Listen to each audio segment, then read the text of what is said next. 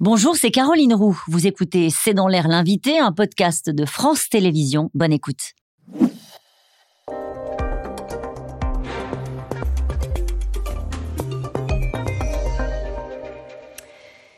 Bonsoir à toutes et à tous. C'est dans l'air l'invité. Je reçois ce soir Michel Goya. Bonsoir. Bonsoir. Merci d'avoir accepté cette invitation. Je vous présente. Vous êtes ancien colonel des troupes de marine, enseignant et auteur euh, français. Vous êtes spécialisé dans l'histoire militaire. Euh, justement, quand on lira les livres d'histoire, 2022 euh, sera l'année de la guerre en Ukraine.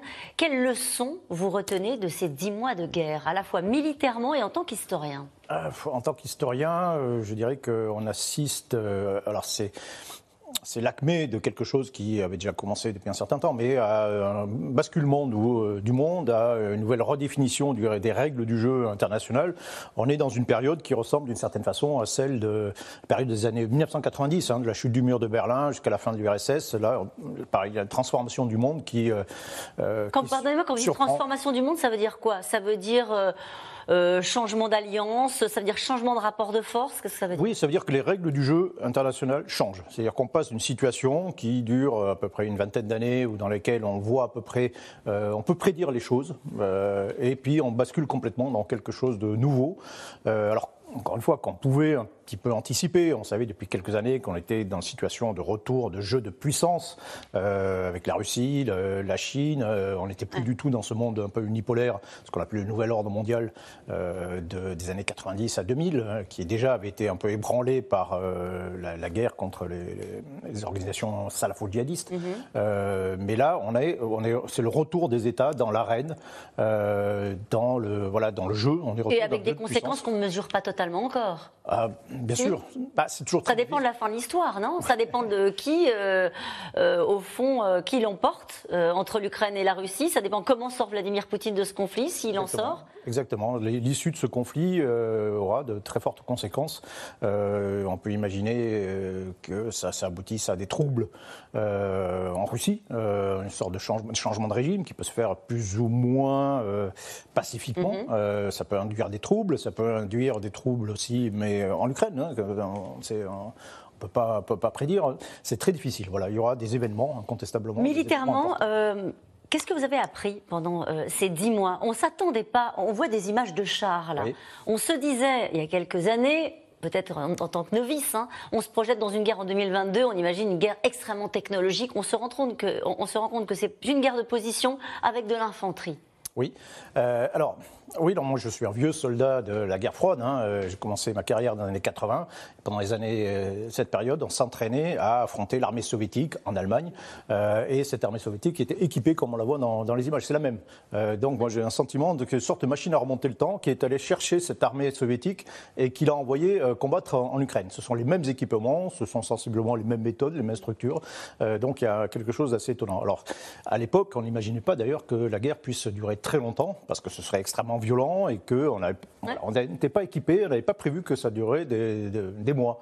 Or, ce type de conflit, en réalité, effectivement, c'est soit c'est très violent, euh, le conflit industriel moderne, c'est très violent, donc ça dure généralement peu longtemps. Euh, il y a un, vainqueur qui s'impose assez rapidement, mais euh, on a un peu oublié que lorsque c'est pas le cas, lorsqu'il y a une sorte d'équilibre des forces, eh bien on bascule dans quelque chose qui est beaucoup plus long parce que les, les forces s'enterrent, s'équipent, on creuse des tranchées, on s'installe dans les villes, et là ça devient la guerre de mouvement devient une guerre d'usure, de, position, euh, et là pour le coup ça peut devenir. C'était un moment de vérité pour la guerre, pour l'armée russe.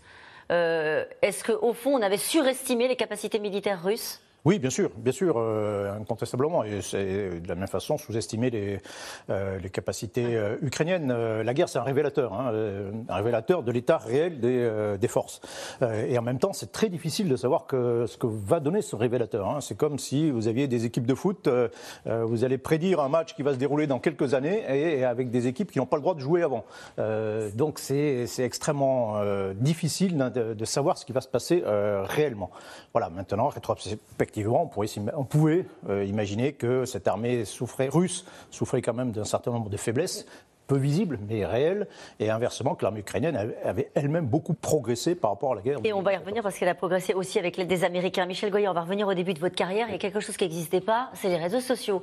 Euh, c'est la façon dont cette guerre a été ultra médiatisée. Vous êtes d'ailleurs un acteur de cette, euh, de, cette médiatisation. Vous êtes très régulièrement invité sur les plateaux de télé. Je vous remercie d'être là encore aujourd'hui avec moi.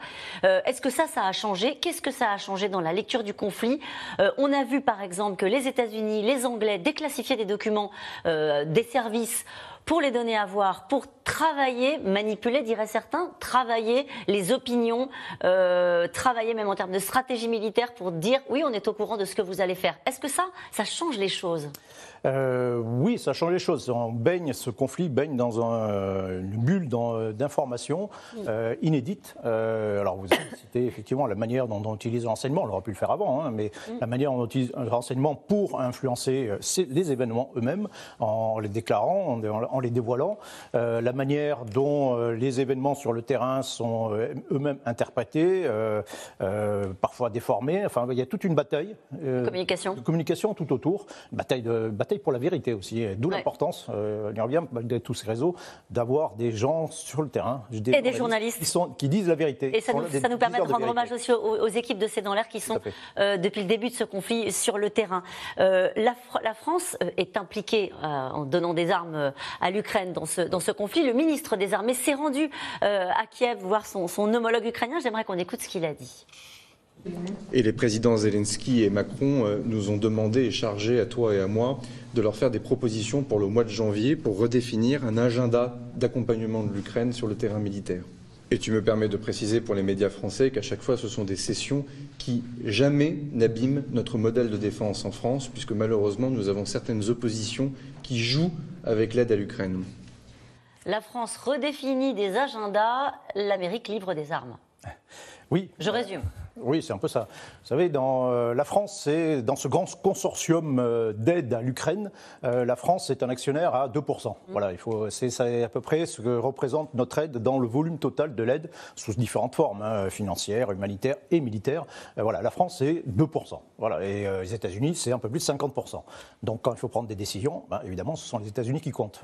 je cite au passage que si les États-Unis sont dans cette position, c'est qu'ils se sont quand même un peu donné les moyens mm. de le faire, alors que nous, inversement, nous n'avons pas du tout anticipé ce genre de situation et euh, nous avons passé des dizaines d'années à faire des économies sur notre euh, ça c'est fini ça c'est fini Michel c'était avant oui, c'était avant. L'inflexion s'est faite en 2015, euh, en réalité, après les attentats. Mais, mais pour autant, on n'a on pas anticipé, et ça revient un peu à ce que je disais au début, ça n'a pas anticipé la grande surprise. Et pour avoir de grandes surprises, il faut avoir des moyens. Et les moyens, ben, en fait, on ne les a pas. Cette photo-là, on la verra dans les livres d'histoire aussi, celle entre Joe Biden et euh, Volodymyr Zelensky. Première visite hors d'Ukraine, il va voir les Américains.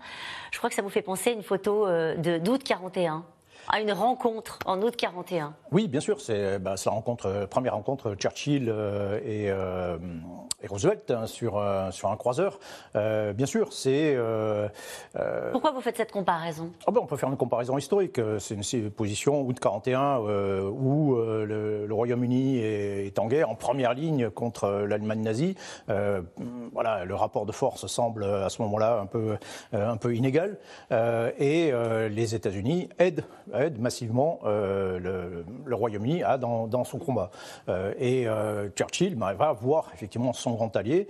Euh, et c'est le début d'ailleurs d'une euh, alliance transatlantique, euh, véritablement. C'est le pacte de l'Atlantique, on appelle ça. et on est dans une situation à peu près. voilà, c'est un peu semblable. Hein. C'est-à-dire que, comme je disais tout à l'heure, le premier allié des, mm. de l'Ukraine, celui qui compte vraiment, ce sont les États-Unis.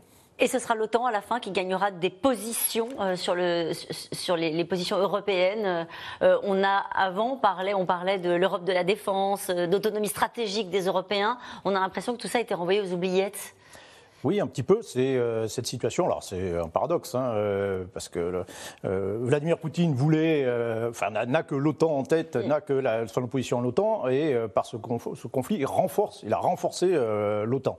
et au sein de l'OTAN, il a renforcé la position des États-Unis, en réalité. et je reviens, les États-Unis sont en position de leadership parce que ben, parce qu'ils sont forts, parce qu'ils se sont donné les moyens. Si la France avait fait, si la France faisait le même effort de défense que les États-Unis en termes de pourcentage du PIB, notre notre budget ne serait pas de 43 milliards d'euros, serait de 92 milliards d'euros. Nous serions en position de leadership. Selon vous, c'est ça Les États-Unis, enfin, ce que je veux dire, c'est que les, pays d'Europe de l'Est qui cherchent un allié, un protecteur, n'iraient pas forcément vers les États-Unis. Et là, aujourd'hui, ils se tournent vers les États-Unis. À votre avis, Michel Goya, si on fait cette rétrospective 2022, il y aura ce moment de bascule sur le rapport qu'on a au budget des armées et sur l'investissement qu'on doit faire pour, pour protéger à la fois euh, les Français, les Européens. Et, c'est vrai que pendant des années, on a renié sur les budgets militaires. Oui, oui bien sûr. Ça, c'est une des leçons Bien sûr, bien sûr, c'est une des leçons. On ne peut pas, euh, à la fois dans le, dans le volume hein, des ressources qu'on octroie à notre défense, et en même temps dans sa forme. Hein. C'est-à-dire qu'il faut changer de, modèle complètement d'armée, modèle industriel également,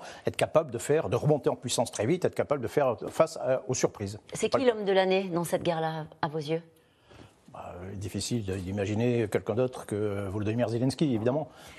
Merci beaucoup, Michel Goya, d'avoir été mon invité. On va poursuivre cette discussion euh, avec les experts de C'est dans l'air et nous allons revenir sur euh, l'actualité de la guerre en Ukraine avec une série de bombardements euh, massifs sur les grandes villes ukrainiennes et en particulier aussi sur la capitale avec une question qu'on posera, savoir si la Russie se dirige vers la bataille de Kiev. Vous reviendrez pour répondre à cette question. Je suis sûre qu'on se recroisera. Merci à vous. On se retrouve dans un instant.